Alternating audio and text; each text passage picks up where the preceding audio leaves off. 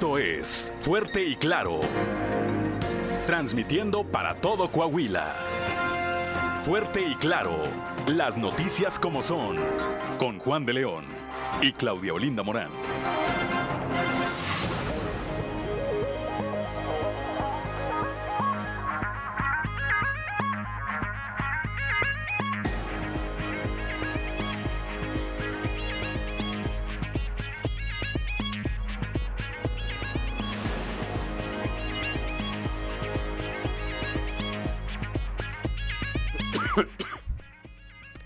Son las 6 de la mañana, 6 de la mañana con 3 minutos. Muy buenos días.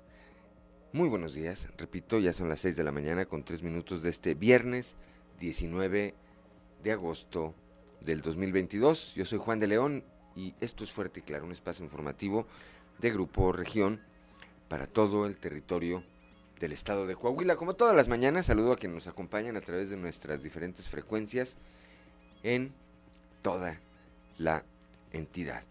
Aquí eh, para el sureste del estado, a través de la señal de la 91.3 de frecuencia modulada, transmitiendo desde el corazón del centro histórico de la capital del estado, aquí desde el sexto piso del edificio que se ubica en la esquina de las calles Allende y Ocampo, para las regiones centro, centro desierto, carbonífera y cinco manantiales, por la 91.1 de FM, transmitiendo desde Monclova, desde la capital del acero, donde enviamos también, como todos los días, un afectuoso, un afectuoso saludo.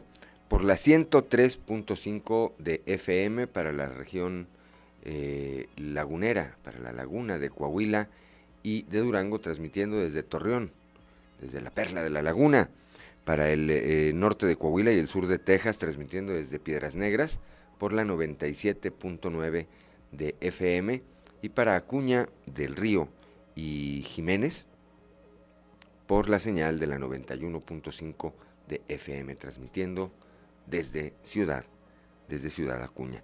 Un saludo por supuesto también a quienes nos acompañan a través de las redes sociales por las eh, distintas páginas de Facebook de Grupo Región.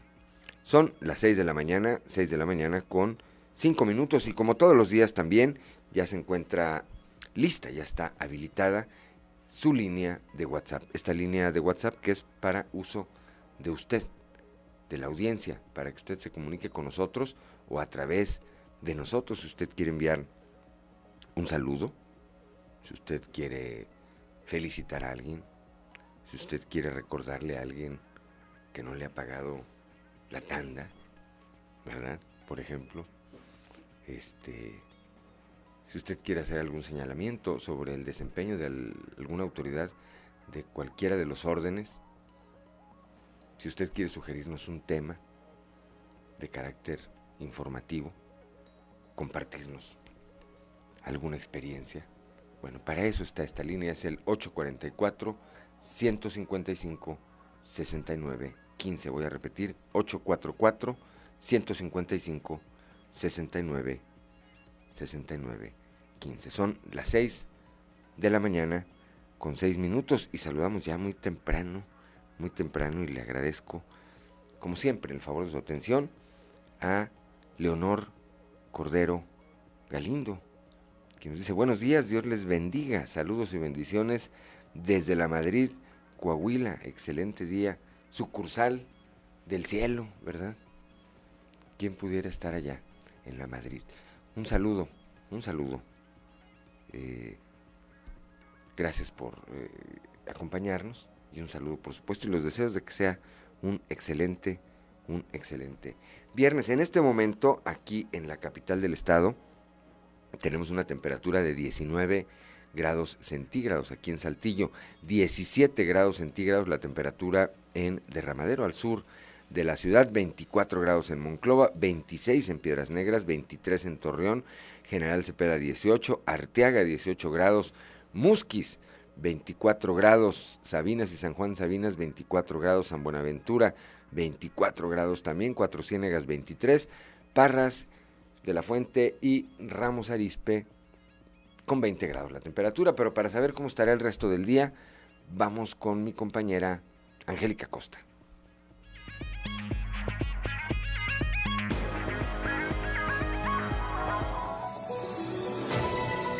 El pronóstico del tiempo con Angélica Acosta.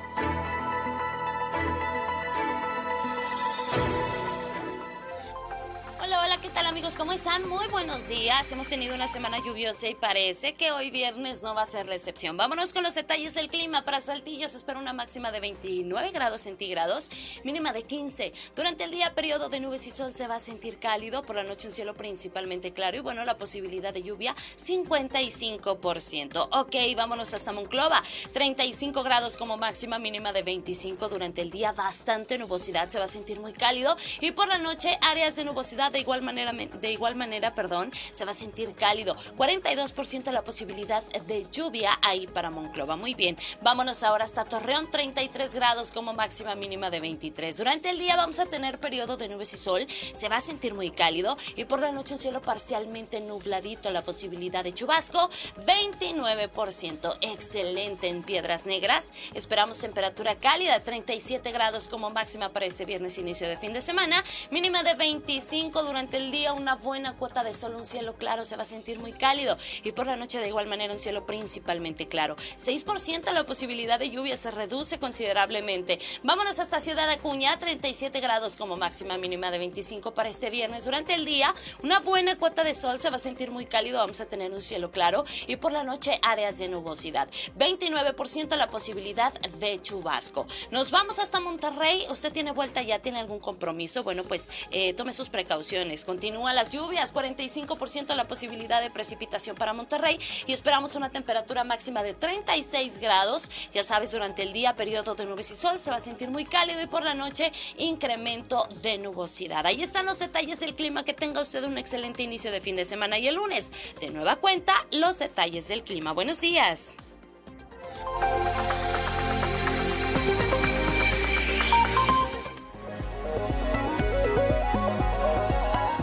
Gracias, gracias a mi compañera Angélica Costa por el pronóstico del tiempo. Le enviamos un saludo también a Atahualpa Rodríguez Montelongo, allá desde San Juan, desde San Juan de Sabinas. Y como todos los días también, como todos los días, este mensaje, esta reflexión que nos obsequia don Joel Roberto Garza Padilla, allá, desde Ciudad Frontera, que nos dice el día de hoy, este viernes. Dice, la vida es como un camino lleno de flores, pero también de piedras. Hay momentos buenos y malos, sonrisas y llantos, alegrías y desgracias, dificultades que poco a poco vamos superando. Y como todo camino, tiene un fin. Aprovecha cada día como si fuera el último. Pues sí, así debe de ser, no sabemos, ¿verdad? No sabemos, así que hay que sin excedernos tampoco, ¿verdad? Que luego resulta que no se acaba el mundo, o no nos acabamos nosotros y ya no traemos, nos echamos la quincena en un día, ¿verdad? no, pues yo pensé que se iba a acabar el mundo, no, no se acabó. Hay que aprovechar. Gracias don Joel Roberto Garza Padilla. Repito, le envío un saludo a Tahualpa Rodríguez Montelongo que sigue esta transmisión como eh, todos los días. Y bueno, pues vamos, ah, antes de ir eh, a nuestro primer enlace, vamos con esta cápsula Dios ama con el sacerdote Josué García.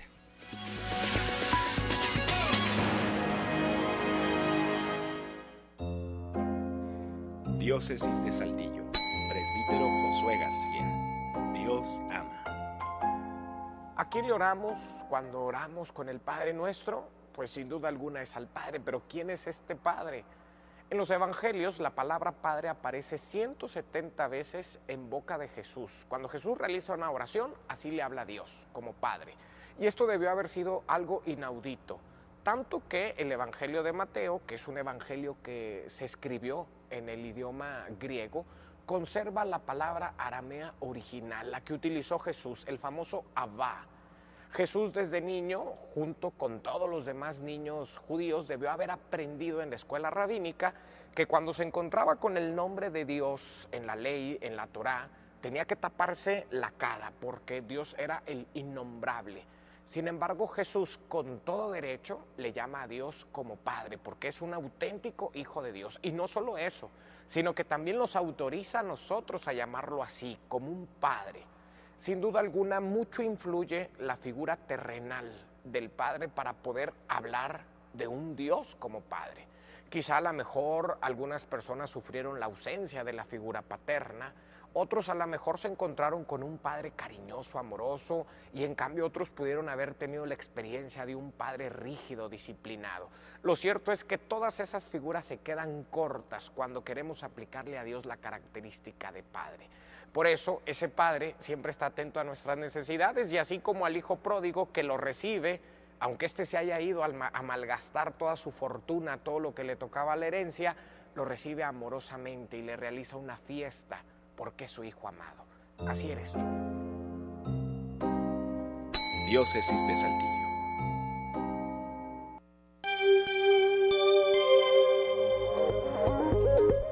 Ya son las 6 de la mañana, 6 de la mañana con 13 minutos. Gracias al padre Josué García, gracias a la diócesis de Saltillo que eh, nos eh, comparte, que nos comparte estas cápsulas la próxima semana. La próxima semana eh, continuaremos con estas cápsulas, aunque lo más probable es que sea otro padre el que mm, nos, la esté, nos las esté enviando y la otra semana otro, y así se van a ir eh, alternando para que no crean decir, uy, ni les duró nada este segundo. No, no, no, no, es que es, así lo está haciendo la diócesis, repito que se lo apreciamos bastante cada semana, un eh, sacerdote, un padre diferente, nos estará obsequiando estas, estas cápsulas. Ahora sí, cuando son las 6 de la mañana con 14 minutos, vamos, vamos allá, hasta la mina. No, para decirlo correctamente, hasta el pozo, el Pinabete, en donde, eh, como en los últimos 16 días, nuestro compañero Moisés Santiago Hernández está con la información más actualizada desde que este grupo de 10 mineros quedaron ahí atrapados. Moisés, muy buenos días. ¿Qué tal, Juan? Muy buenos días. Es un placer saludarles. Pues sí, efectivamente hemos estado pendientes de lo que ocurre aquí en esta región carbonífera, que pues lamentablemente continúan eh, retrasándose los trabajos, no hay un avance considerable. Los 10 mineros siguen atrapados ahí en ese pozo de carbón, donde pues una inundación prácticamente fue lo que acabó acabó con este desarrollo minero. Mira, Juan, una cosa que está pasando ahorita, eh, las aguas que se están sacando van directo al río Salinas, que se encuentra a algunos escasos 300 metros de este desarrollo minero. Hay que recordar que el río Sabinas estaba totalmente seco porque no había llovido, así que esta agua está cayendo, está siendo vertida en este cauce del río y lamentablemente, bueno, trae serias contaminaciones porque contiene tóxicos, contiene metales entre estos eh, la pirita, según se nos ha comentado, y está manchando el agua de un color eh, naranja, color fierro, lo cual manifiesta que habrá consecuencias ecológicas en este sentido. Ya se nos ha comentado, ayer platicamos con el profesor Ramiro Flores Morales, quien también es ingeniero metalúrgico, eh, físico y químico, y nos comenta precisamente de la contaminación que se va a presentar en estos próximos eh, periodos, cuando empiece a llover, y esa agua empiece a pues, ser arrastrada y escurrida hacia todo el cauce del río Sabinas. Pero también nos comenta que eso ha sido un problema de siempre, que los pozos de carbón y desarrollos mineros cercanos al río han vertido sus aguas ahí, así que el río siempre ha tenido serias contaminaciones, Juan.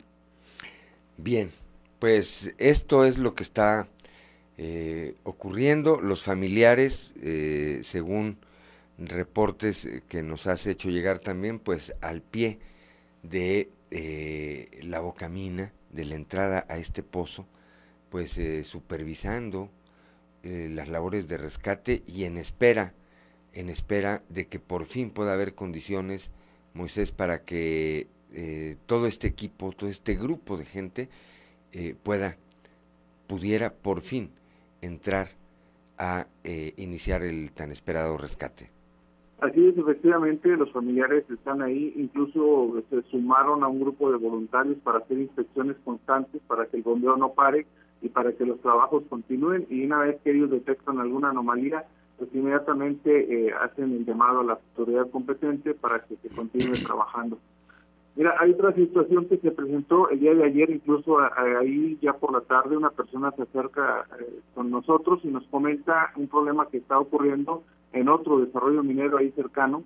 El señor Francisco García nos comenta que él eh, presentó una queja al responsable de turno debido a que el compresor no estaba funcionando y causaba un riesgo trabajar así en ese desarrollo minero y nos comenta que debido a esas circunstancias fue despedido, se le despidió injustamente simplemente porque él reportó que había una anomalía y al mismo tiempo señala que los salarios que tienen marcados en el Seguro Social son muy bajos, aunque reciben hasta cuatro mil pesos por semana.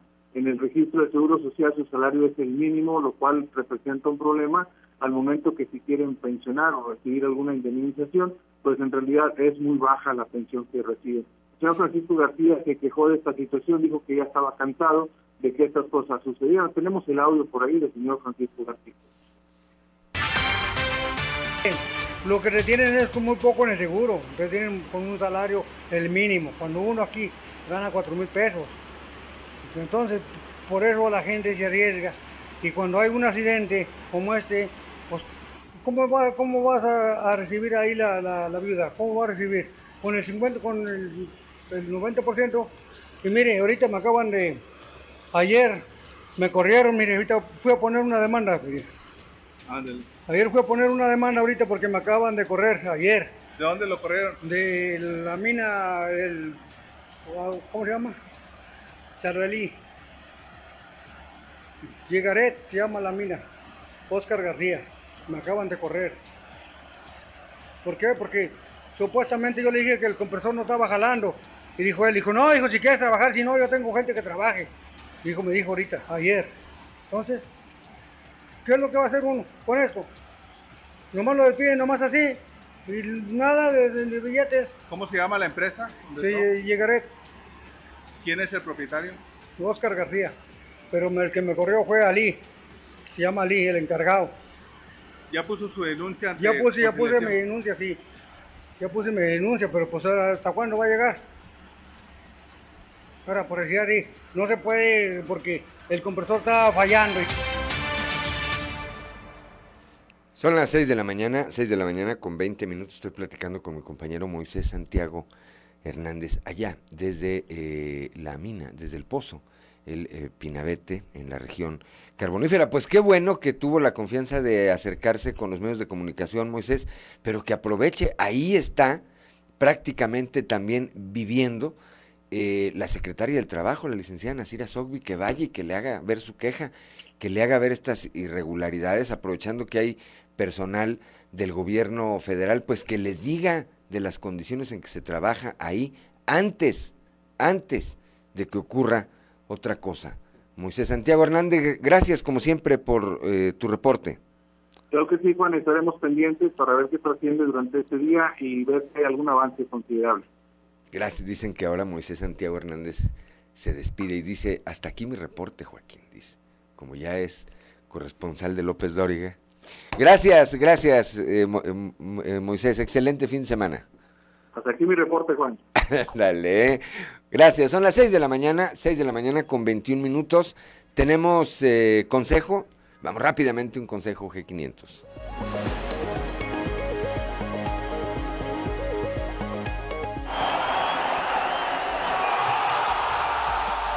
Con G500 puedes ganar combustible, playeras de la selección y hasta un viaje a Qatar 2022. Realiza una carga de 15 litros o más. Registra el código QR y gana. G500, la gasolina oficial de la Selección Nacional de México. Consulta términos y condiciones. Fíjense del 1 de agosto al 30 de septiembre del 2022. Son las 6 de la mañana, 6 de la mañana con 21 minutos. Le enviamos un saludo también antes de irnos al corte a Margarita Briones Luna, que siempre sigue este espacio informativo, pero que además es mi tía. Bueno, 6 de la mañana, 6 de la mañana con 21 minutos. Una pausa y regresamos. Son las 6 de la mañana, 6 de la mañana con 26 minutos para quienes nos acompañan a través de la frecuencia modulada. Escuchábamos después del corte esta melodía de los enanitos verdes titulada Lamento, Lamento Boliviano. Son las 6 de la mañana con 26 minutos. Vamos rápidamente a la portada del día de hoy de nuestro periódico Capital, que, eh, bueno, pues en su nota principal destaca esto de lo que vamos a hablar más, eh, eh, más adelante, en un momento más, claman inocencia de presunto abusador.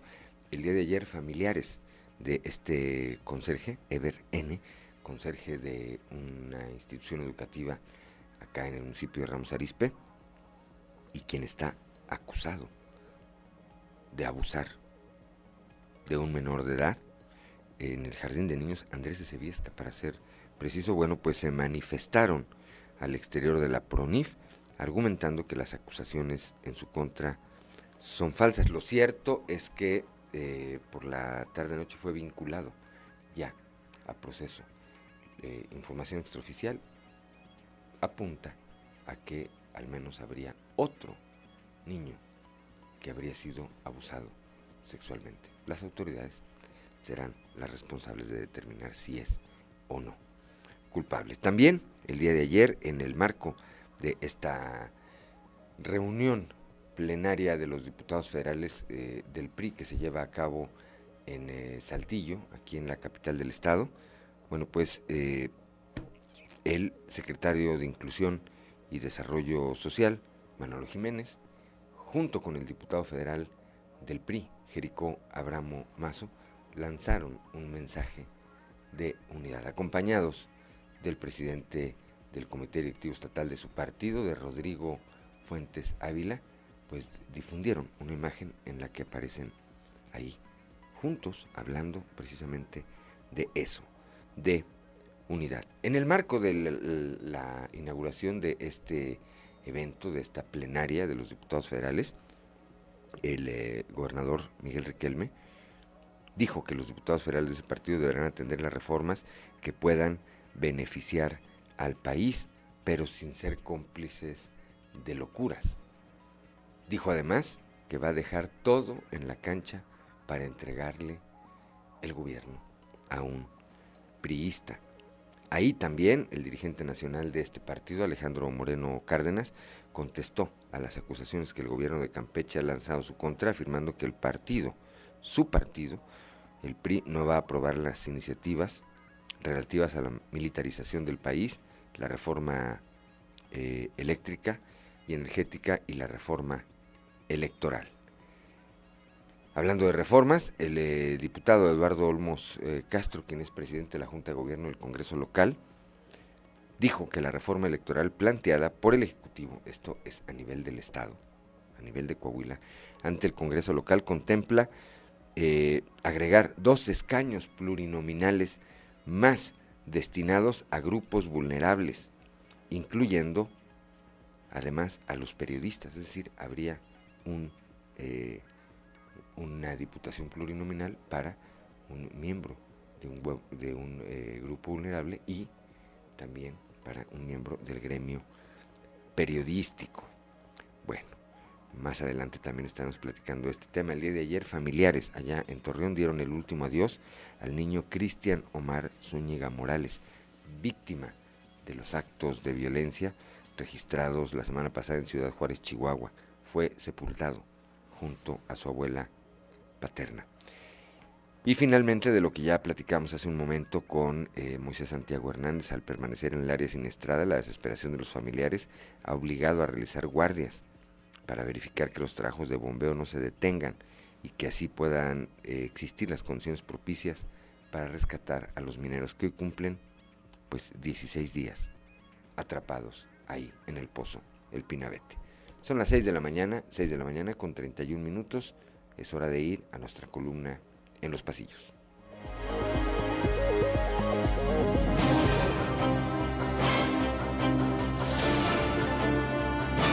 Y en el cartón de hoy, buscándole, que nos presenta a Shamir Fernández tocando la puerta de Morena, que tiene pegado un cartelón que dice Shamir Fernández, traidor a la patria. Mientras tanto, Shamir nos voltea a ver y nos dice, aquí, aquí sí me conocen. Ante el asombro de varios comensales, se dejaron ver en un restaurante de Saltillo Manolo y Jericó, con el presidente del PRI Coahuila, Rodrigo Fuentes. El acuerdo es claro, construir una ruta rumbo al triunfo del PRI en el 23, trabajando en unidad para defender al Estado y que siga avanzando como hasta ahora lo hace Miguel Riquelme, y que contrasta con la realidad que se vive en otros estados. El encuentro denota madurez, humildad, pero sobre todo altura política, ya que quedó de manifiesto que primero van los intereses de la ciudadanía que los propios. ¡Eso sí que es otra onda! Tras su salida del PRI, en menudo aprieto puso Shamir a quienes ahora le aplauden la decisión, pues muy incongruentes se verán en admitir entre sus filas a quien consideran un traidor a la patria, a menos que, claro, esto sea ya requisito formal para integrarse a la 4T. ¡Qué vergüenza! ¡Qué vergüenza! ¡Y qué vergüenza para esta ciudad! En más de lo mismo, mientras el país está en llamas con la violencia desatada un día sí y el otro también, el subsecretario de Seguridad Pública Federal, Ricardo Mejía, sigue promoviendo su imagen en Coahuila con espectaculares, llamadas telefónicas y volantes repartidos ahora por brigadas de personas con chalecos de los autonombrados servidores de la nación. ¿Será que el superdelegado Reyes Flores Ya dio su brazo a torcer y ahora está apoyando la campaña disfrazada del subsecretario? ¿O de plano ya se le durmió y le están tomando prestado al personal de la Secretaría del Bienestar? Ah, Simpson, no puedes pasar cinco segundos sin humillarte solo.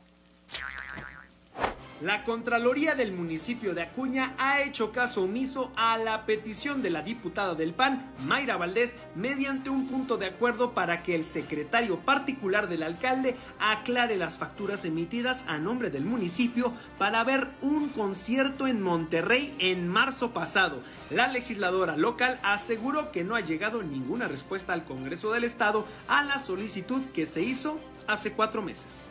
¡Ratero! ¡Ratero! ¡Ratero! ¡Ratero! ¡Ratero!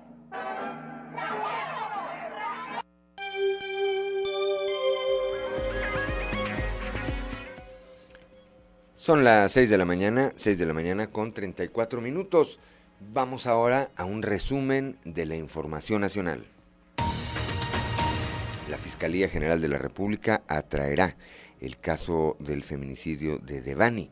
A petición de la familia y de autoridades de Nuevo León, la Fiscalía General de la República atraerá la carpeta de investigación por el feminicidio de Devani Susana Escobar Basaldúa. En las próximas horas, la Fiscalía de Nuevo León formulará imputación penal contra quienes obstruyeron la investigación sobre su asesinato. Urge Estados Unidos a resolver inseguridad en México. El embajador de Estados Unidos en México, Ken Salazar, dijo que resolver la inseguridad que existe en nuestro país es aún más importante que resolver temas de inquietud como el TEMEC. Dijo que la inseguridad afecta directamente a los empleados, turistas y empresas estadounidenses, al igual que a los mexicanos, por lo que esto de la seguridad es más fundamental que otros temas de inquietud que son difíciles, incluso el TEMEC hacen modelo digital de Pozo El Pinabete, mientras el equipo interinstitucional de rescate sigue con los trabajos de limpieza y extracción de agua en el Pinabete. Los ingenieros que conforman el equipo técnico asesor realizan estudios de geofísica y eh, fotogrametría utilizando equipos de última generación a fin de generar un modelo digital del terreno que permitirá conocer las condiciones a detalle. Un dron de ala fija hará sobrevuelos para realizar un estudio de fotogrametría especializado que complementará las mediciones geofísicas que también se encuentran realizando en los alrededores de El Pinabete. El vuelo dotará de un sistema de nubes de puntos georreferenciados. Detienen a dos universitarios por trata de personas. Dos estudiantes de, la Universidad Juárez Autónoma de Tabasco fueron detenidos eh, ya que a través de las redes sociales los eh, imputados ofrecían a una menor de edad en servicio de prostitución. Los detenidos contactaban a los clientes a través de redes sociales tras concertar las citas, eh, obligaban a esta chica a acudir al advertirle que de lo contrario mostraría a familiares y amigos fotos y videos en los que había sido grabada sosteniendo estos encuentros.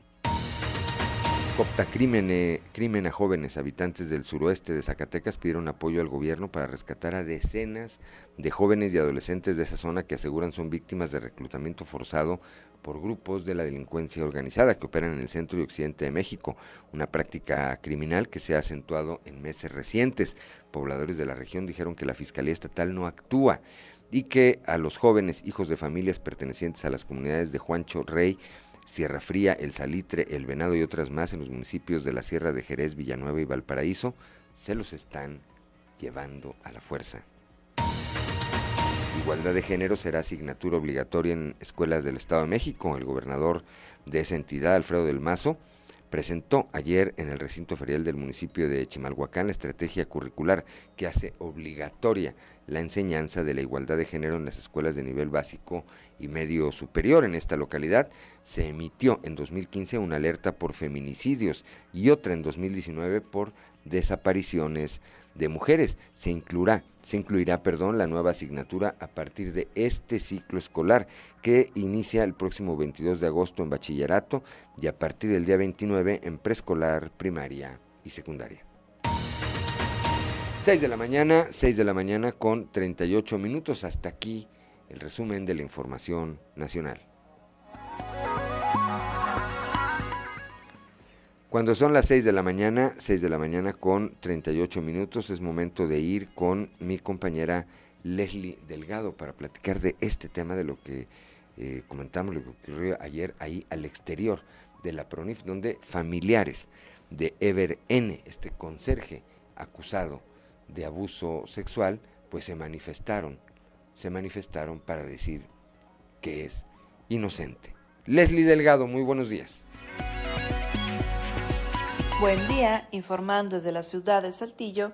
Este jueves, familiares de Ever N., el conserje señalado como el presunto responsable de haber abusado de un menor de edad en el jardín de niños Andrés S. Viesca del municipio de Ramos Arizpe, se manifestaron al exterior de la PRONIF, pues ellos argumentan que las acusaciones en su contra son falsas, por lo que exigen que se esclarezca el caso.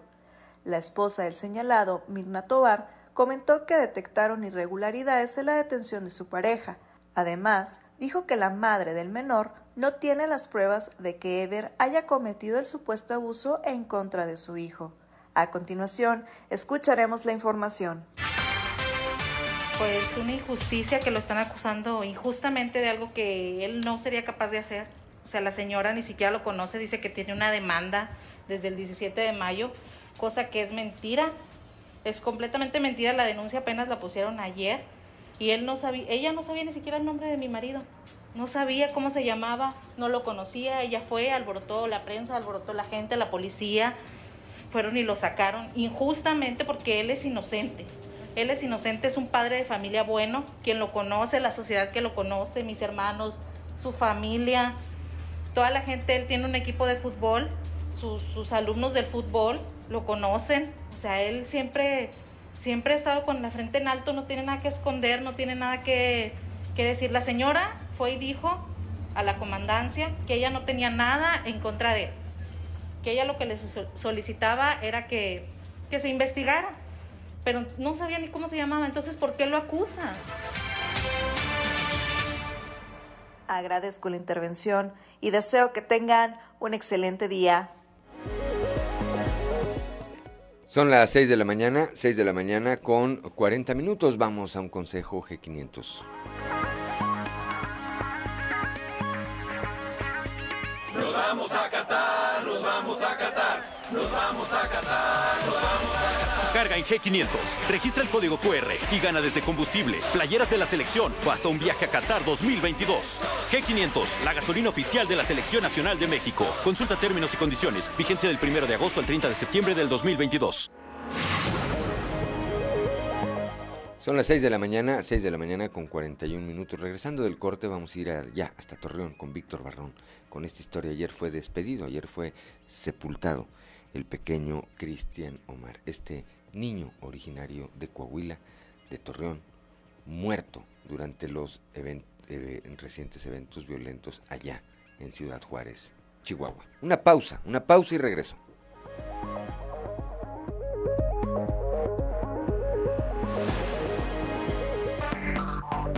Enseguida regresamos con Fuerte y Claro.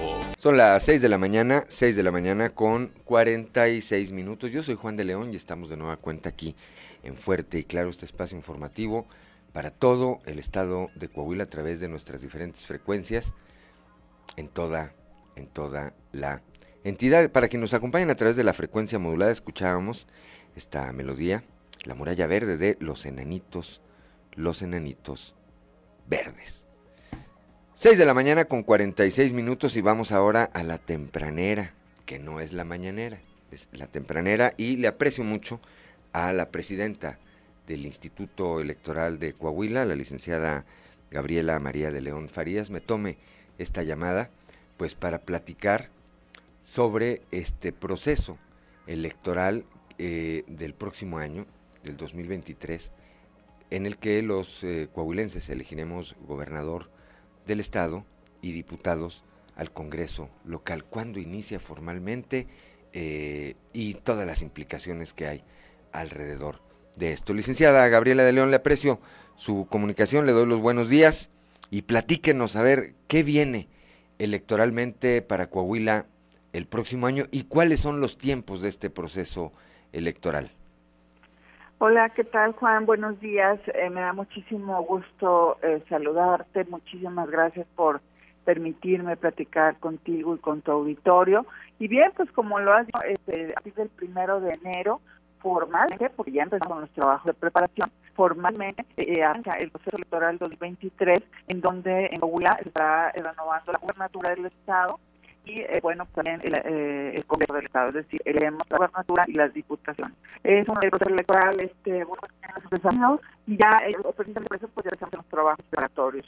Como tú sabes, bueno, pues los eh, ya se elabora convocatoria, convocatoria perdón, para que las y los ciudadanos de Coahuila participen como este integrantes de los comités municipales y distritales electorales. En esta ocasión se instalarán todos los comités que la ley prevé pues en el estado y bueno eh, también eh, ya estará en próximas fechas por iniciar el registro de aquellos eh, coahuilenses radicados en el extranjero para que puedan votar eh,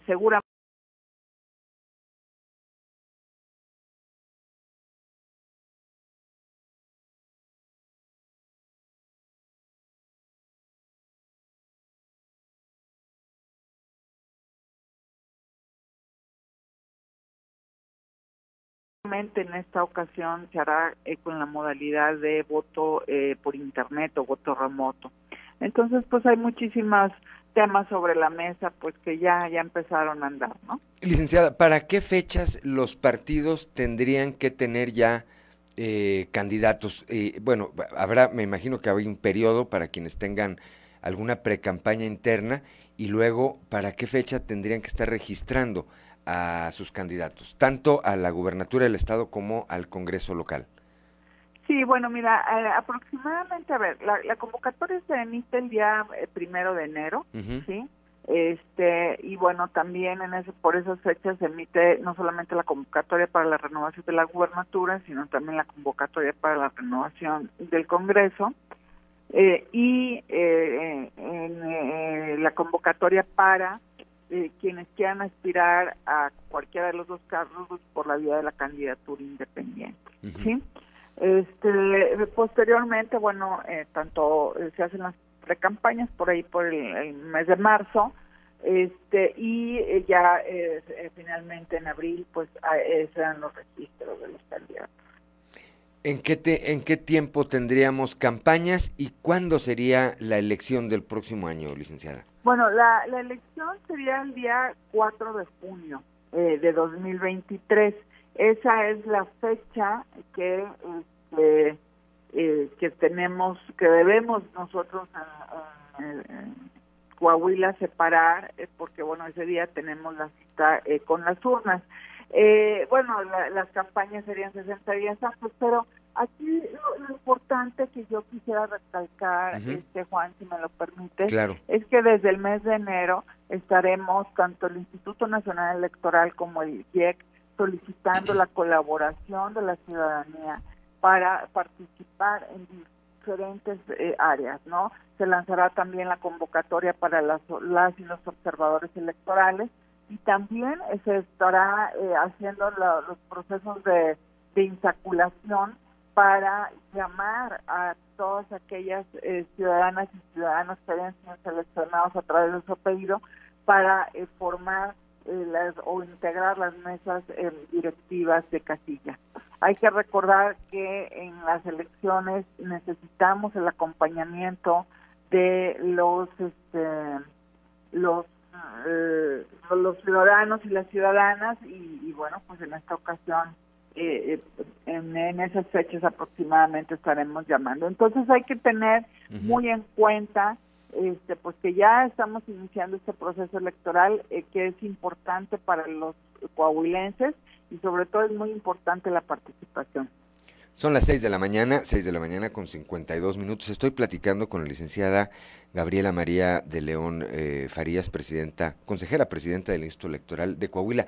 ¿Cuántos coahuilenses aproximadamente, porque entiendo que puede haber una variación, pero cuántos coahuilenses estaríamos en condiciones de participar el próximo año en esta elección, licenciada?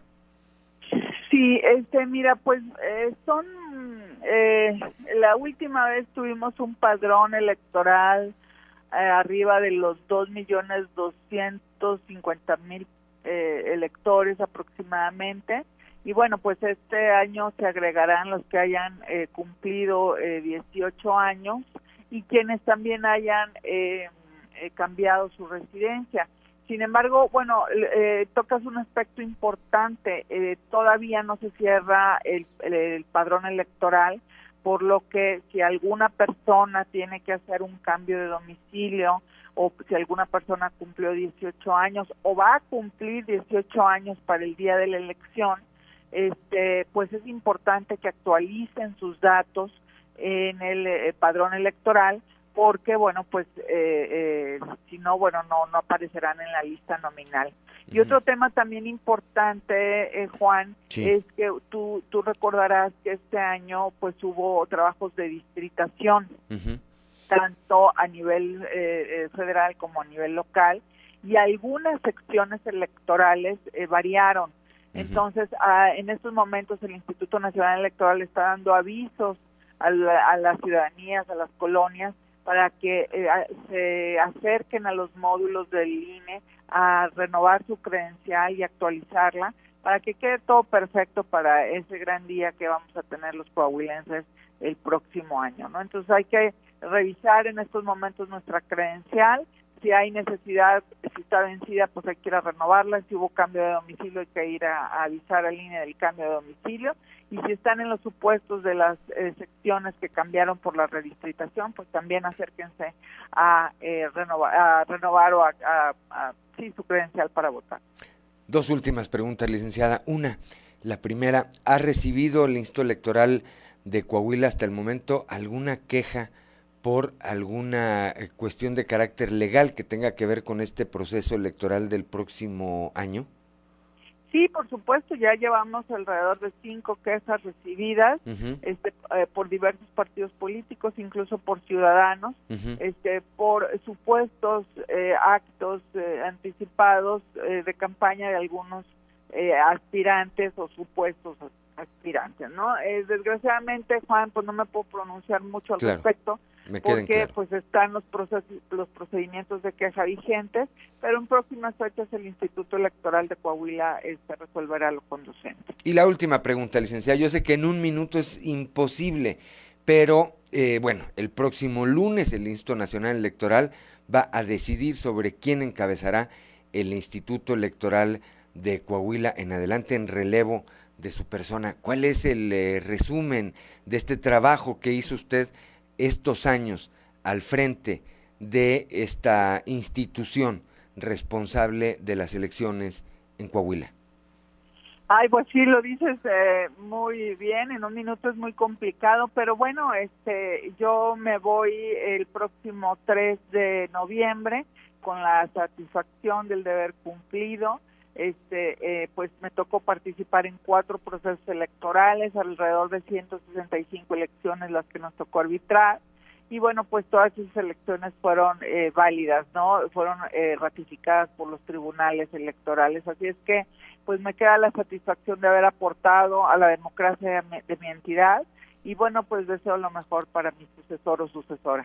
pues el hecho de este, este dato que nos aporta usted, todas estas elecciones fueron ratificadas, me parece que evidentemente eh, nos da una idea del trabajo responsable que hizo al frente. No lo dice usted, lo digo yo, del trabajo responsable que hizo al frente de una institución tan importante, tan importante en estos tiempos para la sociedad mexicana y para la sociedad coahuilense. Le aprecio de verdad que me haya tomado esta comunicación, eh, licenciada Gabriela de León Farías, y bueno, pues antes de esa fecha en que venga ese relevo seguramente estaremos platicando.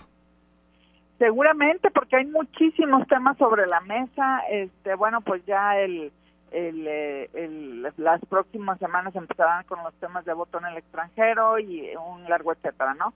Pero yo agradezco muchísimo tus comentarios y estoy como siempre a la orden. Muchas gracias, excelente fin de semana, licenciada. Hasta luego, gracias. 6 de la mañana con 57 minutos. Vamos rápidamente a un consejo G500. 6 de la mañana, 6 de la mañana con 57 minutos. Vamos a una pausa y regresamos.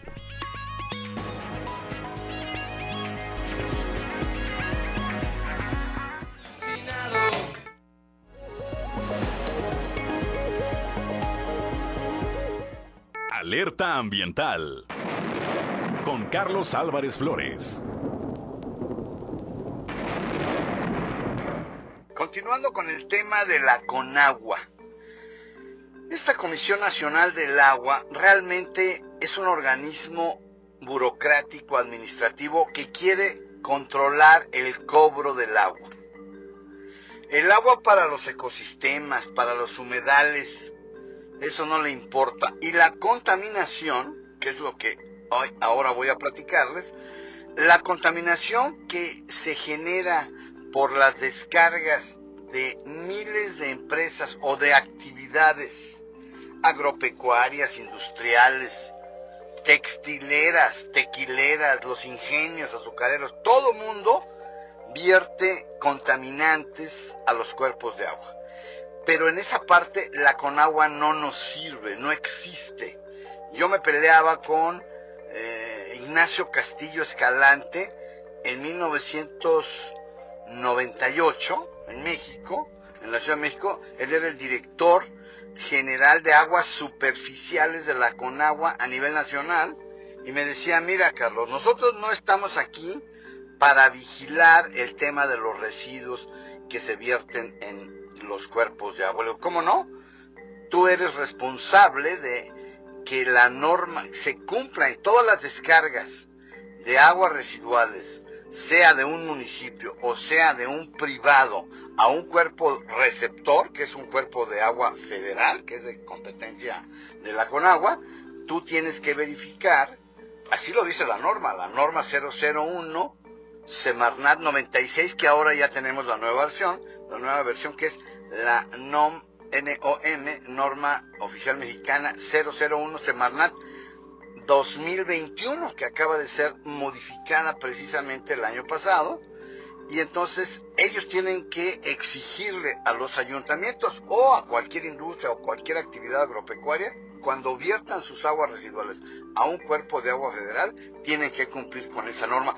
Pero eso no lo hace, no le importa, no tiene un departamento de vigilancia e inspección. Ese es el primer problema que tenemos, que es muy grave, con esta Conagua. Hasta aquí lo voy a dejar, pero vamos a seguir hablando de este, digo yo, de este animal tan grande, pero que no nos sirve. Buenos días.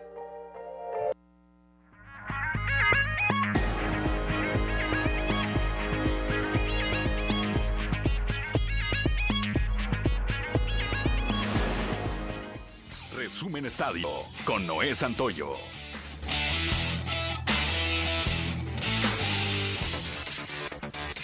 Jesús Tecatito Corona se pierde el Mundial de Qatar 2022. El ofensivo mexicano sufrió una rotura del peroné y el ligamento del toideo del tobillo izquierdo tras fracturarse en el entrenamiento del Sevilla el día de ayer. El ofensivo mexicano tuvo que ser trasladado en ambulancia desde el estadio hacia el hospital, donde se realizaron las pruebas médicas pertinentes y se detectó la fractura, que lo dejará fuera de las canchas por lo menos cinco meses. Ya fue operado, según informó el club. La lesión del futbolista de 29 años de edad significa un duro golpe para el cuerpo técnico del Tri que encabeza Gerardo Tata Martino, debido a que el ofensivo era uno de los elementos claves en su esquema de juego e incluso era uno de los que tenía su lugar asegurado al Mundial de Qatar. Con goles de Omar Campos y Félix Torres, los guerreros del Santos Laguna derrotaron a León en el Estadio Corona dos goles por uno. Por los Esmeraldas, Fidel Ambriz había adelantado el marcador. Los guerreros sumaron 13 unidades para colocarse en el sexto sitio de la tabla general. En otro duelo de la jornada, los Pumas ganaban dos goles por cero. Sin embargo, vendría la reacción del Atlético San Luis para darle la vuelta al marcador y concluir tres goles por dos. Resultado que pone en apuros al cuadro universitario. Después de una última audiencia, se ha determinado que el joven futbolista Joao Melec no regrese a prisión. El colegiado federal falló a favor para que Joao Melec no regrese a prisión. Cabe recordar que el futbolista se vio involucrado en un accidente automovilístico en 2019 en Guadalajara, en donde una pareja de recién casados perdió la vida. Esta noche los aceleros de Monclova que calificaron a las semifinales de la Liga Mexicana de Béisbol como el mejor perdedor de la zona norte se miden en la frontera al mejor equipo, los Toros de Tijuana, que concluyeron la temporada con 62 victorias y 28 descalabros. Los serpentineros para esta noche son Josh Lowey contra Manny Barrera. El ganador de esta llave de playoff se enfrentará en la serie de campeonato de la zona norte a quien se mantenga de pie entre Tecolotes de las Dos Laredos y Sultanes de Monterrey. LeBron James, la superestrella de los Lakers de Los Ángeles, acordó una extensión de su contrato hasta la temporada 2024-2025 que concluirá con 40 años de edad, informaron medios de prensa estadounidenses. James, que está a punto de arrancar la quinta y última temporada de su actual compromiso con los Lakers, se vinculó con la franquicia angelina por dos campañas adicionales, a cambio de 97.1 millones de dólares. Su intención es poder jugar al lado de su hijo, quien podría entrar al próximo draft de la NBA. Resumen Estadio con Noé Santoyo.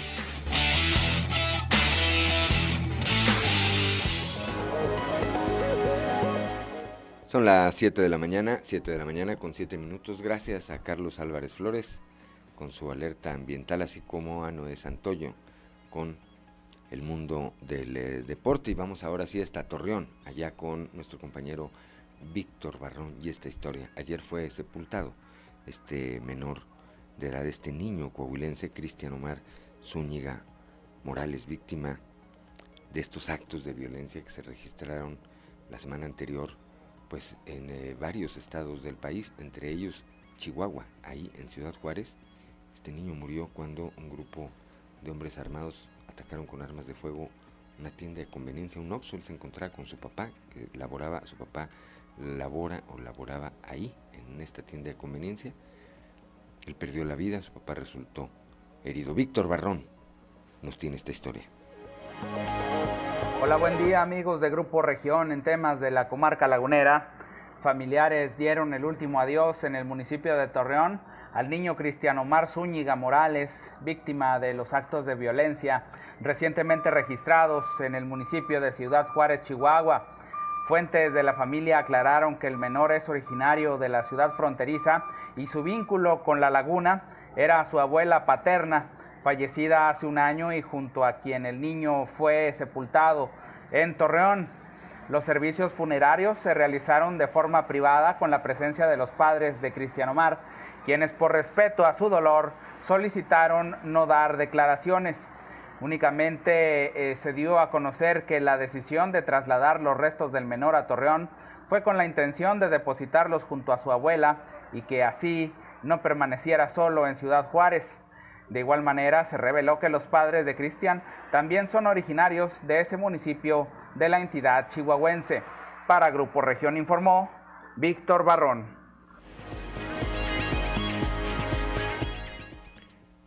Pues lamentable, lamentable, sin duda. Este niño coahuilense, muerto por la violencia, pues habrá que preguntarle al presidente que dice que todo es pura propaganda.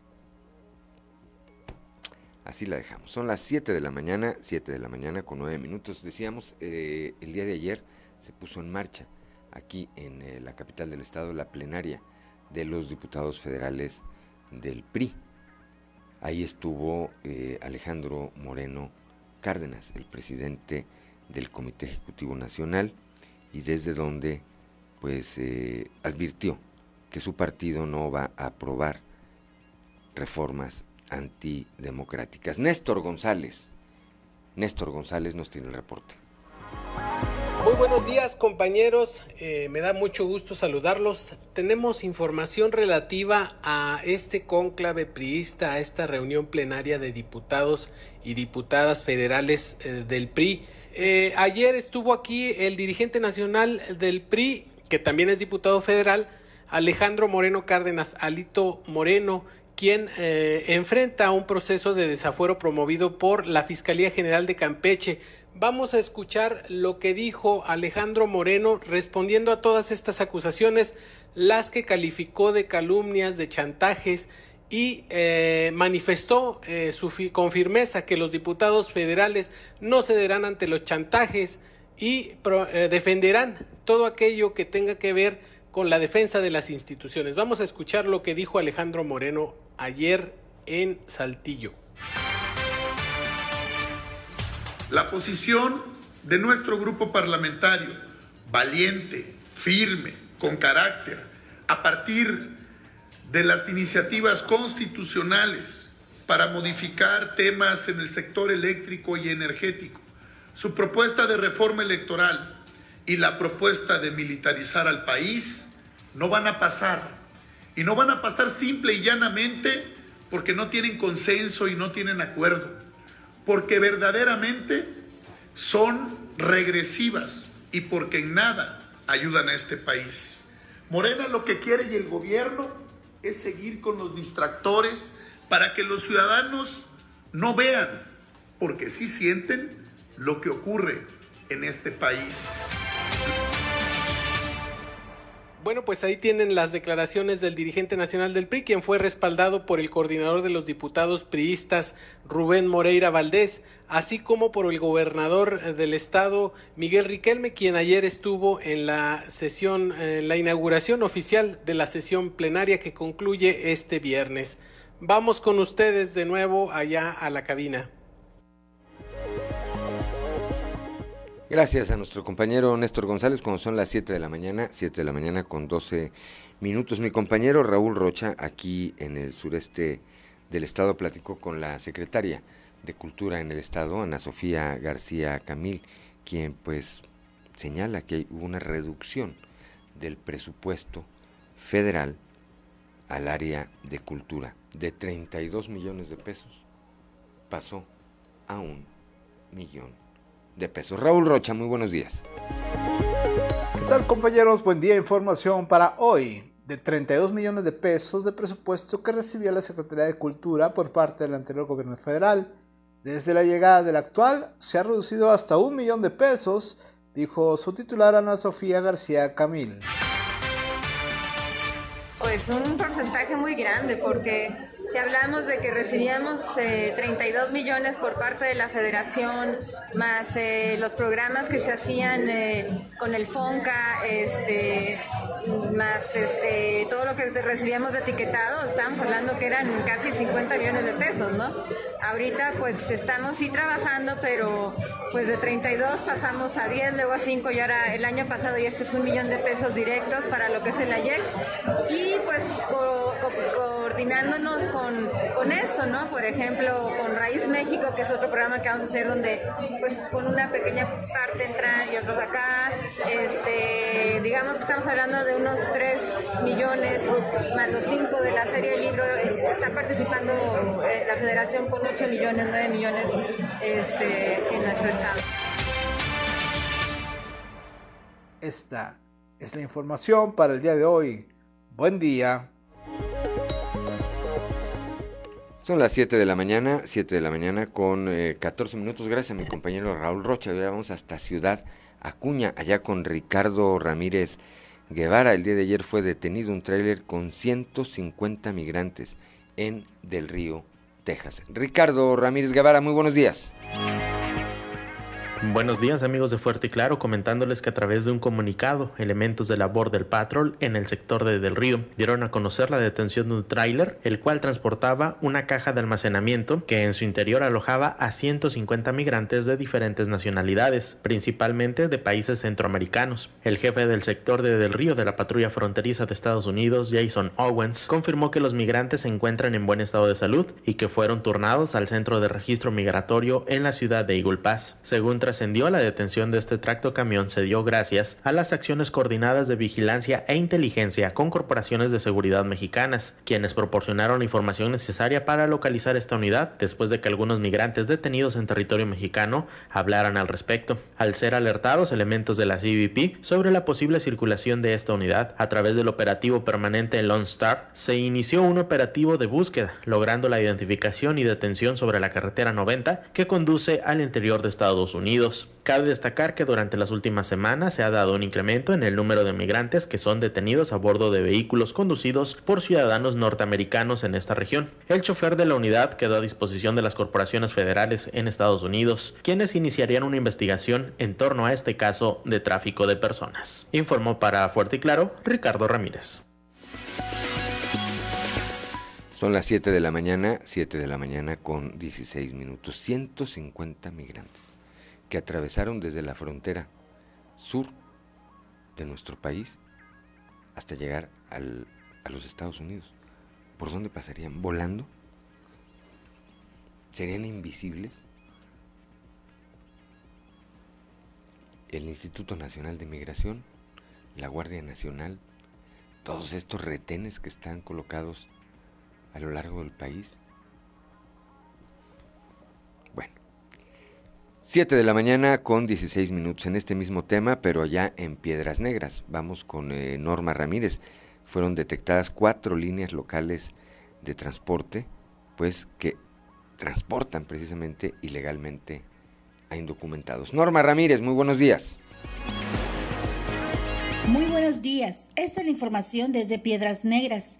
Tras percatarse del uso de cuatro líneas de transporte local que están dedicándose a traer a esta ciudad a un costado del Paseo del Río a migrantes, las autoridades de los tres órdenes de gobierno determinaron cerrar el acceso a este lugar tanto para peatones como vehículos y actuar conforme a la ley en contra de los choferes, afirmó así Hermelo Castellón Martínez, secretario del ayuntamiento.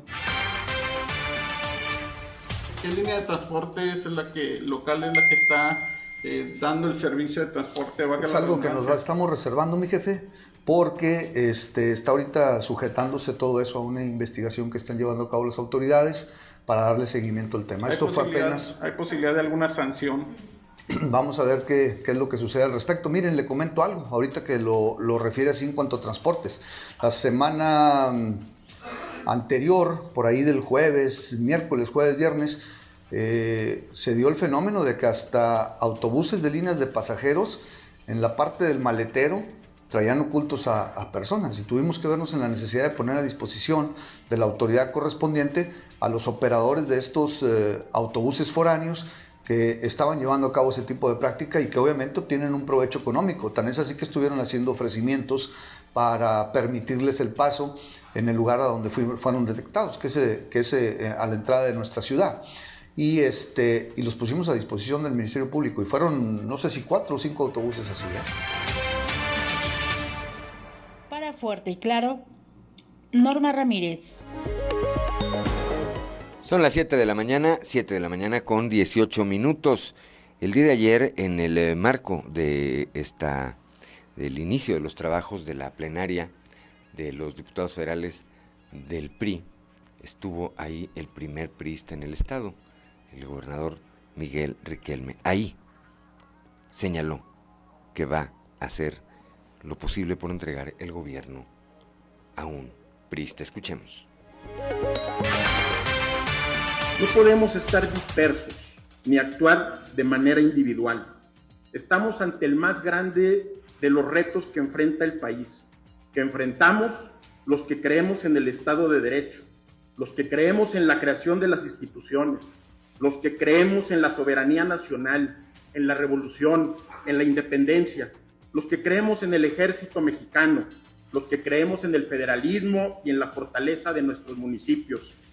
Hoy, todos los pilares de la soberanía y la unidad de nuestra nación se desmoronan. Enfrentamos un gobierno autoritario, capaz de todo, capaz de destruir lo que tanto nos ha costado, capaz de desmantelar las instituciones, capaz de desmantelar a los organismos de la sociedad civil, a su propio aparato gubernamental, a los órganos que regulan nuestra democracia. Un gobierno que minimiza los poderes del Estado, que hace un lado a las entidades federativas, dándonos migajas a los estados que más producimos y orientando, lo peor, todos los recursos de la federación hacia proyectos inviables y caprichosos, capaz también de destruir a sus opositores. Con un gobierno federal que agravia y mancilla la fortaleza institucional que tiene México para la paz y la gobernabilidad, al Ejército Nacional, con tareas que no corresponden a la seguridad interior del país. Es ahí, es precisamente ahí donde todos nos encontramos, es ahí donde todos y cada uno desde su trinchera tenemos la misión de oponernos esta grave afectación al país entero. Esta situación que a través de conferencias de prensa, circunstancias y agenda diaria de mentiras y chantajes llevan al país a la deriva, directo al voladero. Nunca estaremos en contra de lo que pueda ser benéfico para el país, pero no seamos cómplices de las locuras a las que este gobierno federal ha recurrido de manera constante. Analicemos en conjunto en qué podemos colaborar como gobierno, como poder legislativo, vaya como partido al bienestar del país. Sin embargo, Sigamos firmes, unidos y coordinados ante cualquier amenaza que ponga en riesgo el destino de la nación. Esto, sin lugar a dudas, hará más fuerte al PRI. De mi parte quiero dejar en claro, soy un gobernador emanado de las filas del PRI, orgullosamente priista y dispuesto a dejar todo en la cancha para entregar este gobierno de nueva cuenta a un miembro de mi partido.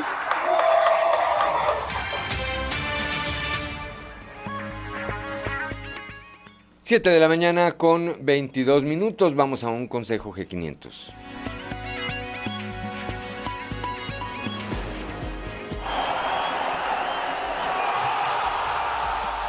Con G500 puedes ganar combustible, playeras de la selección y hasta un viaje a Qatar 2022. Realiza una carga de 15 litros o más. Registra el código QR y gana. G500, la gasolina oficial de la Selección Nacional de México. Consulta términos y condiciones. Vigencia del 1 de agosto al 30 de septiembre del 2022.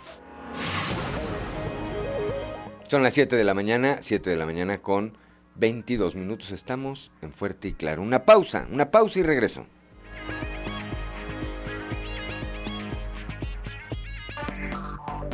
Enseguida regresamos con Fuerte y Claro. Son las 7 de la mañana, 7 de la mañana con 27 minutos. Rápidamente a quienes nos acompañan a través de la frecuencia modulada escuchábamos a los enanitos verdes y esta canción tu cárcel quisiera popular. El Buki, ¿verdad? Marco Antonio Solís. Los Bukis, los Bukis. Bueno, pues ahí está. Como todos los días, ya está en la línea telefónica allá, desde la capital del acero, desde la región centro, nuestro amigo y compañero periodista Toño Zamora. Toño, muy buenos días. Buenos días, Juan. Buenos días a la gente que nos sintoniza a esta hora. Fíjate que eh, el, evento de ayer acá en Muclova, el alcalde Mario Dávila y el secretario de Inclusión Manolo Jiménez Salinas, pues coincidieron, coincidieron en que es juntos municipios y, gobierno del estado en que se puede reunir más dinero para la realización de obra pública. Incluso Manolo dijo, este, a la gente eh, le gusta eh, que nos pongamos de acuerdo porque saben que de esa manera eh, se hacen más cosas. Y, pues bueno, para Mujova van a ser en este programa de obras sociales en la zona centro, van a ser 32 millones de pesos que se invertirán, Juan, en, en drenaje, en agua potable, en construcción de canchas, este, eh, total pavimentaciones, recarpeteo, o sea que es una buena cantidad de dinero pues este que se va a destinar para el municipio de Moclova. Se había anunciado también la presencia de los alcaldes de la región central de Candela, de Castaños, de Frontera, de Abasolo, de Escobedo, los cuales pues no asistieron. Eh, después del evento, Juan, eh, déjame te comento que después del evento eh, fui a tomar un cafecito a la grilla, pues, y me encontré un amigo, nos sentamos y empezamos a pues de muchas cosas y, y, y luego de repente me dice, ¿sabes que ya se arreglaron Manolo y Jerico? ¿Cómo ya se arreglaron? ¿Ya platicaron? Ah, fue, fue mi expresión, ¿no? Pues, no, sí, ya, ya, ya se arreglaron, se reunieron hace días y ya, ya, ya, ya está, Jerico ya está con totalmente al 100% con, con Manolo Jiménez. Le dije, órale. Y, y ahí es de esas veces que, que te desvelas, ¿no? Eh, eh, a las, después de las 12 de la noche me llegó una fotografía donde efectivamente se ven a Manolo Jiménez, a Jericó Abramo Mazo, a este, al presidente del PRI estatal, también diputado federal, pues muy sonrientes los tres, y, y, recordé a mi amigo de la mañana que nos decía, ya se arreglaron, ya no hay bronca, no hay problema, ya están así.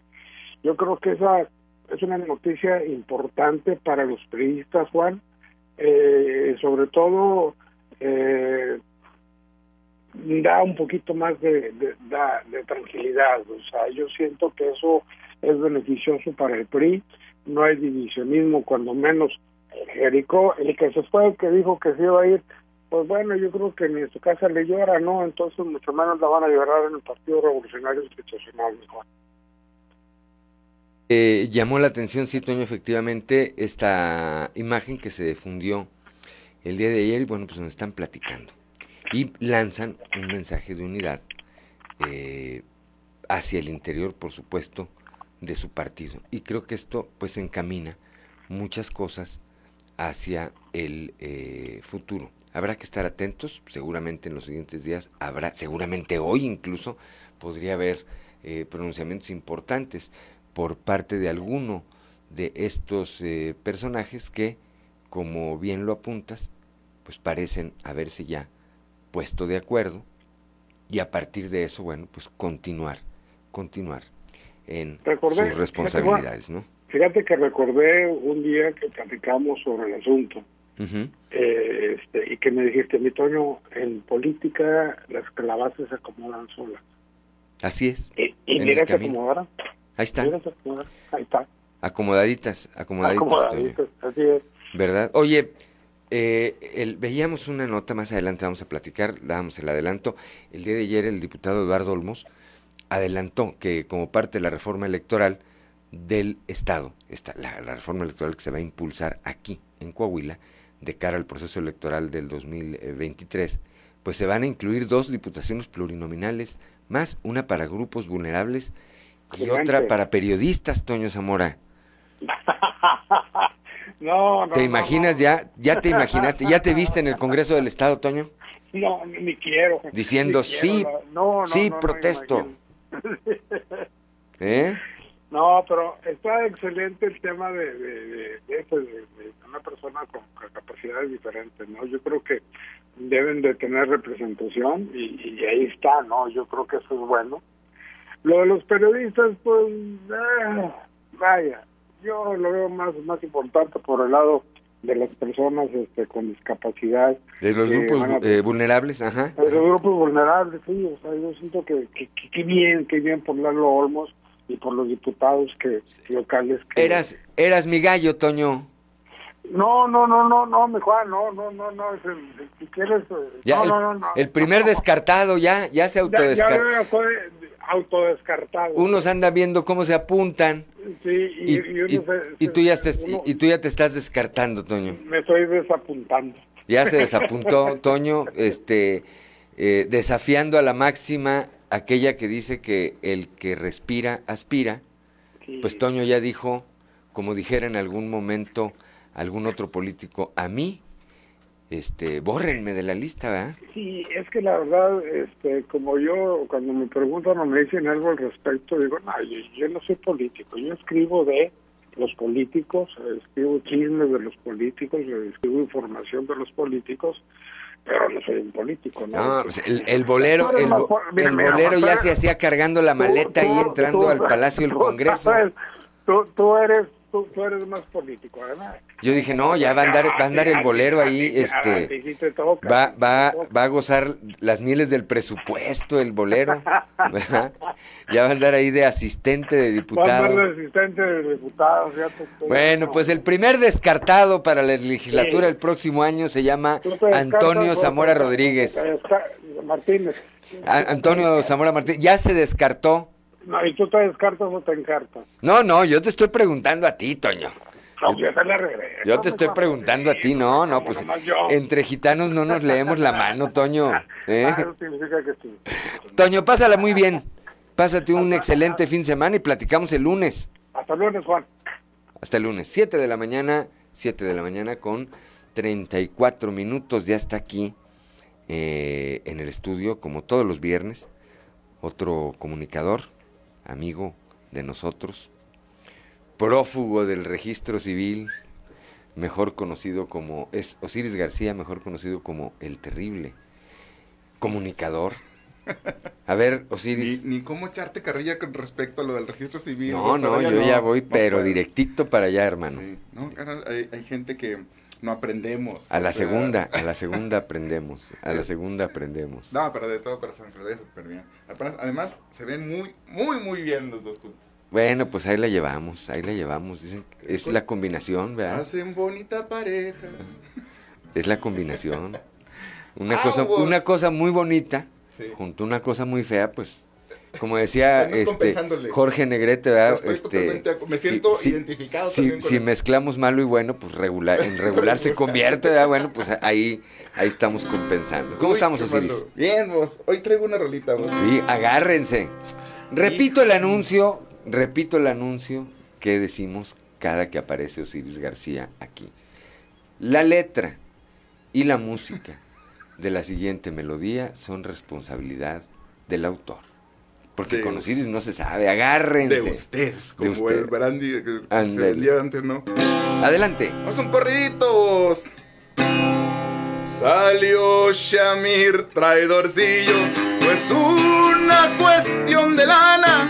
Cuando el caballo ya es malo, va a querer brincar la tranca, es por Mejía Verdeja.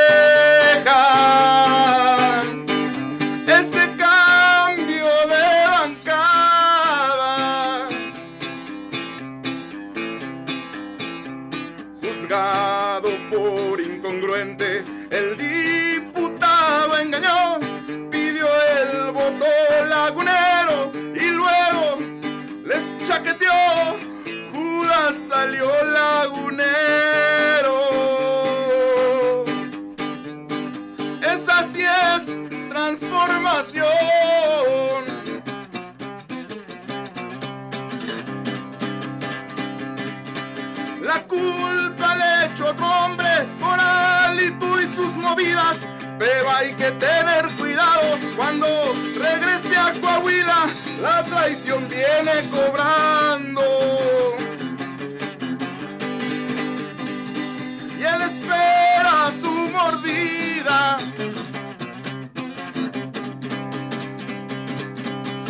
Reyes lo madrugaron, como siempre le ha pasado, con un interés oscuro. A su banda están chambeando, es por Mejía Verdeja. Otra vez lo chamaquearon. Vámonos a bailar, carnales. Que las traiciones se dan en Coahuila. Las puñaladas se hacen en calor. Son bien camotes hasta que un día les llega el precio, la transformación. Ayer con Rigo en la mesa fueron a una comida por la parte que les toca los fuertes de Santa Villa a ver si ahora los acuerdos les duran más de dos días.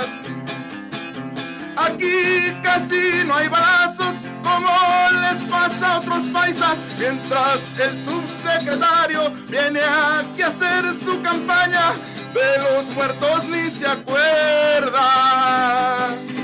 Eso a él le vale... No, nunca más se supo nada. Nada.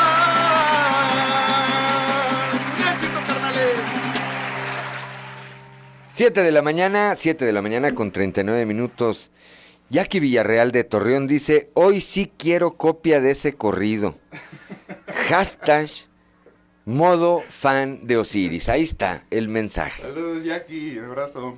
Eh, y luego acá Blanca Morín, que no dice de dónde es, nada más dice, puro corrupto. Eso es todo lo que dice el mensaje, lo leo tal cual. 7 de la mañana, 7 de la mañana con eh, 40 minutos. Es a mí, ¿verdad? Es a mí. No, no, no. Pues, por- ahí dice, eso es todo lo que dice. Yo leo los mensajes tal cual, tal cual llegan. Eh, son las 7 de la mañana con 40 minutos. ¿Tenemos consejo? Tenemos un consejo G500.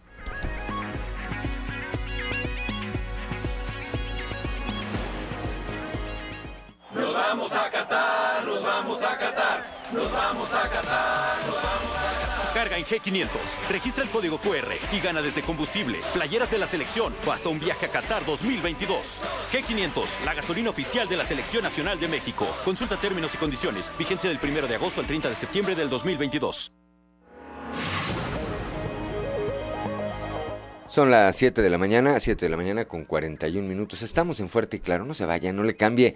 En un momento más después de la pausa vamos a seguir eh, platicando con Osiris García. Le recomiendo de verdad que no le cambie. Una pausa y vuelvo.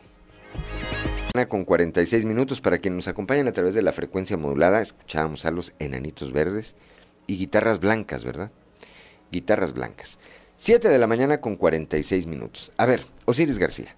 Presente vos. Presente. Dos cosas o varias cosas, ¿verdad? Sí.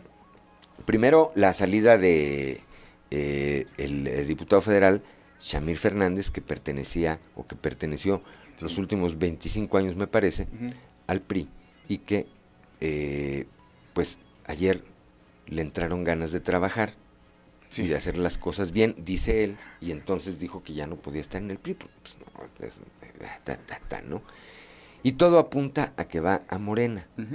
No, donde hace muy poquitos meses lo calificaron como traidor a la patria. Pues, ¿Te acuerdas que les hicieron unos carteles que Sí. decían traidor a la patria? Ayer, cuando menos, Antonio Atolini, este Ah, sí. destacado miembro de la Cuarta Transformación, dijo, a ver, Bueno, a ese no lo queremos.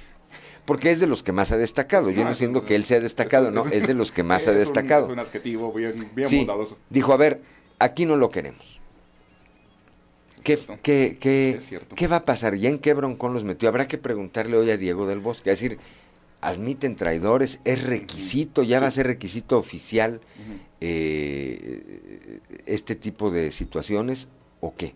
O sea, o, o dónde va a quedar la congruencia? No, no, pues es que de, de- de un traidor a otro traidor, o sea, no, no creo que haya ahí mucho requisito en, en Morena. Se ha visto históricamente que lo único que necesitas es irle a besar las patas al, la, eh, al su magnífica cuatrocidad y entregar el equipo para, para este, pues, de alguna manera sacar alguna ventaja. No les extraña a la gente de, de La Laguna un poco más adelante verlo ahí como candidato ahora por las siglas de Morena. Este, y sí, yo creo que Atolino tiene, Atolini tiene razón, si al final de cuentas... Pues tiene que haber un tema de Nunca se congruencia. pronunció, dice, no basta nada más con renunciar al PRI, sino que también apoyar el proyecto del presidente y pues en las reformas que se han visto, este, por ejemplo, la, la reforma energética, pues. Shamir votó en contra de... de- de esa propuesta del presidente, que a la que, ahí que fue no se le cambiara ni una coma. ahí ¿verdad? fue donde le pusieron traidor a la patria Les hicieron unos cartelones así de esos de se busca, como los del viejo este. ¿Cómo se dice cuando ya no eres traidor? ¿Destraidor? Destraidor. Sí, sí, sí, sí existirá ese, ese adjetivo. Ese término, y si no, bueno, pues le, le decimos a la Real Academia Española que nos lo vaya este, tramitando, ¿no? Diputado por Torreón, Matamoros y Viesca, el señor Shamir. Eh, Así es. Voy a pedir el voto a favor de, de- de su proyecto, que parece que ya se le olvidó. Pues ya se le olvidó. Bueno, así pasa y está en la libertad de hacerlo. Yo no cuestiono, yo en lo particular, no cuestiono que se haya ido. Pues ahora sí que sus compañeros y quien, eh, lo, quienes lo acompañaron en esto tendrán que hacerle algún reclamo, su electorado. eh, pero lo que a mí me parece interesante es qué va a decir Morena ahora que vaya y toque la puerta de Morena y diga, ya vine. Le van a decir, bienvenido, pase usted. O le van a decir, claro. a ver, espérame, tú eres un... tra-". O a lo mejor lo dejan entrar en calidad de traidor. Sí, Sí, claro. Si a ver, tú entras, más no se te olvide que eres un traidor. Déjenlo entrar, A la patria. pero pónganle a alguien que lo esté cuidando, no se va a llevar el cenicero. Nos va a volar algo, ¿ah? se va a llevar la vajilla. Sí. Sí, es posible, vos, que sí. Bueno, siguiente punto. Prácticamente agotado este. Esta imagen que difundieron ayer, eh, en donde, pues, eh, Jerico Abramo y Manolo Jiménez aparecen sonrientes los dos, Sí, vos, es como... como- enviando este mensaje de unidad. Es como, chido, es como, es como ver a, a- a Pimpinela vos, en los ochentas. O sea, lo- uno los ve peleando hacia arriba del escenario, Ajá. pero abajo se besan. Ah, no, eran hermanos ellos, ¿verdad? No se besaban. Espero. Digo, y así se vale, pero espero que no se besen. Claro. Al final de cuentas, eh, creo que con el, el proyecto en conjunto, ¿no? Este, y también, pues, estar subiendo por las escaleras, nosotros lo sabemos, es cansado, vos. Cuando no jala el elevador aquí, vos, subir por las escaleras es cansado. Sí te cansas. O sea, Claro. sí llegas acá echando el bofe. Y a lo mejor también el diputado Jerico Abramo también dijo, híjole, déjame agarrar el elevador ahorita, ¿no? Ahora, dicen ellos, construyendo la unidad con humildad, ¿verdad? con altura de miras. Hay que ver en qué condiciones se, se da este tema, ¿verdad? Lo que, lo que a mí me parece es que pues lanzan un mensaje importante al interior de su partido y se terminaron o se están terminando de poner de acuerdo. No, este, ese es el punto, que si al final de cuentas están perteneciendo al mismo, al mismo grupo político, al mismo, a la misma ideología política, pues por lo menos vamos a, a ver en qué sí coincidimos para poder construir el proyecto en conjunto. El mensaje también de- del gobernador Miguel ayer, eh, Miguel Riquelme, es este, de que él está trabajando para entregar el, el- el gobierno a otro miembro del, del partido. Lo dice como partidista, como militante, ¿no? A un priista, No como un gobernador.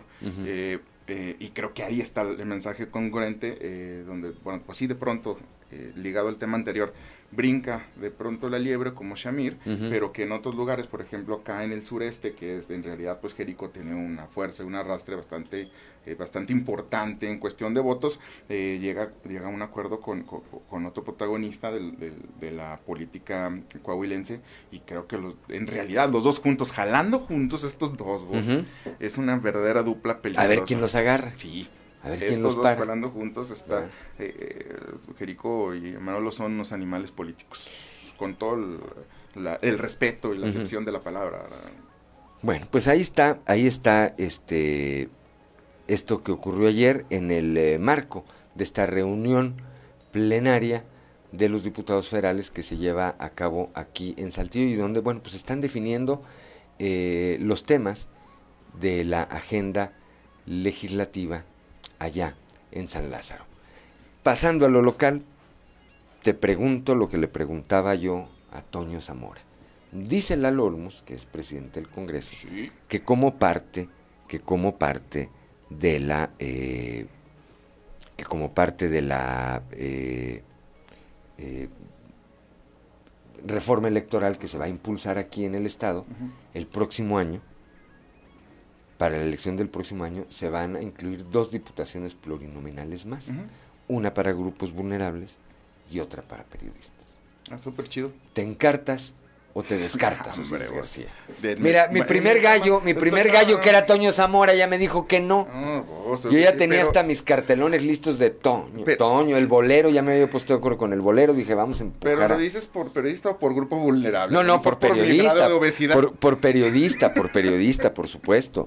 Ah, no, hombre, vos dame, estoy más muerto que a Valentín Elizalde en esas cuestiones, vos. No, no, no. Porque yo no entiendo vos por qué me deseas el mal, pero tú vos serías un gran representante. No, no, a ver, mira, te voy a decir una cosa. bueno para el diálogo, con, dicen, concertador. Dicen que, que cuando venía la sucesión en la que resultó eh, electo presidente, porque en aquel tiempo, en aquellos tiempos el ser candidato era equivalente a ser presidente, ¿verdad? Sí. Eh, Adolfo Ruiz Cortines, alguien cuando faltaba un poquito de tiempo se acercó a tantear a ver cómo, y dijo, oiga, pues don Adolfo, el secretario de gobernación, nosotros podemos jugar con usted. Y él, que fue un viejo lobo de mar, para no alborotar las cosas antes de tiempo y hacer enojar al presidente en turno, les dijo, no, no, pues yo no, más yo estoy a punto ya de pasar a mejor vida. Les dijo, fue, era un hombre mayor ya cuando era secretario de gobernación.